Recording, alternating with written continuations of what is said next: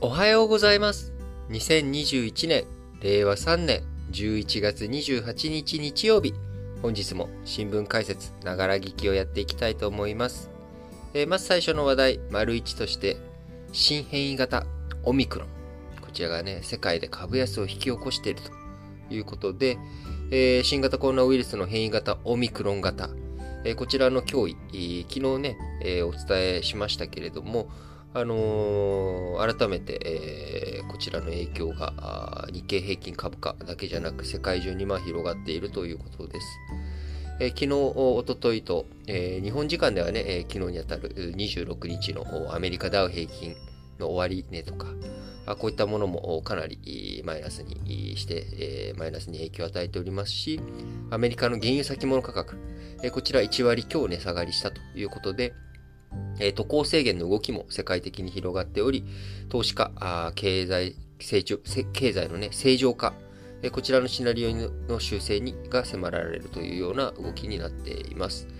えーこのね、オミクロン型、まだね、あの具体的にどうなっているのかというところについては、あまだまだ分析完全にできているわけじゃないですが、全体で50箇所、内表面のスパイクタンパク質に32箇所変異があり、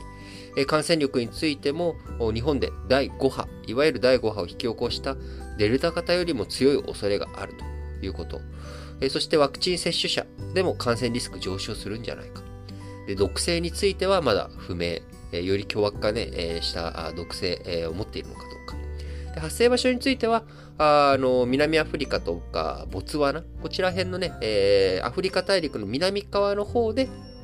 発生されたんじゃないかというところですが、えーまあ、こういった分析踏まえて、今のところ WHO、えー懸念される変異型 VOC に、分類したということになっております。えー世界保健機関 WHO が26日に新型コロナウイルスで最も警戒レベルが高い懸念される変異型に、えーオミクロン型を、えー分類したということで、え現段階で不明なことも多いですが、ワクチンが効きにくく、感染力は短期間で世界中に広まったデル型より高い恐れがあるということで、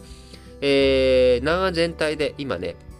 人の感染者何人に移すかあ示す実効生産あ実効再生産数が、えー1.47なのに対して、えーオミクロン型があ多いハウテン州、その南アフリカのね、南アフリカ全体で1.47なのに対して、このオミクロン型が多数を占めているハウテン州では1.93と非常に高い数字を出していると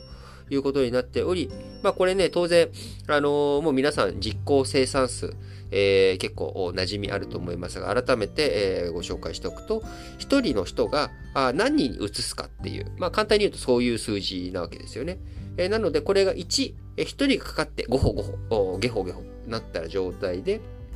えーこれがね、0.5人にしか移りませんということであれば、20人、えー、5歩5歩して、それが10人、えーその後10人が5人、えーで、どんどん収束していくわけですね。だから1より少なければ、自分から自分以外の人に、えー移す確率が減っていけば、当然、えー収束に向かっていくと。いうことになるわけですが、これが1より大きければですね、えー今回1.93なんでめんどくさいんで2にしましょうかね。5歩5歩して、1人が5歩5歩すると2人、2人が今度5歩5歩すると4人、4人が5歩5歩すると8っていうことで、どんどんどんどんどんどん、えー指数関数的に増えていくっていうような数字になってきているということになります。えーまあ、こういった状況の中でね、えー冒頭申し上げました通り、株価や、えー物の値段あ下がってきて、えーおります。原原油についてもね、1割下がると。えー旅行や消費、停滞懸念ということでありますけれども、えーその一方でアメリカ、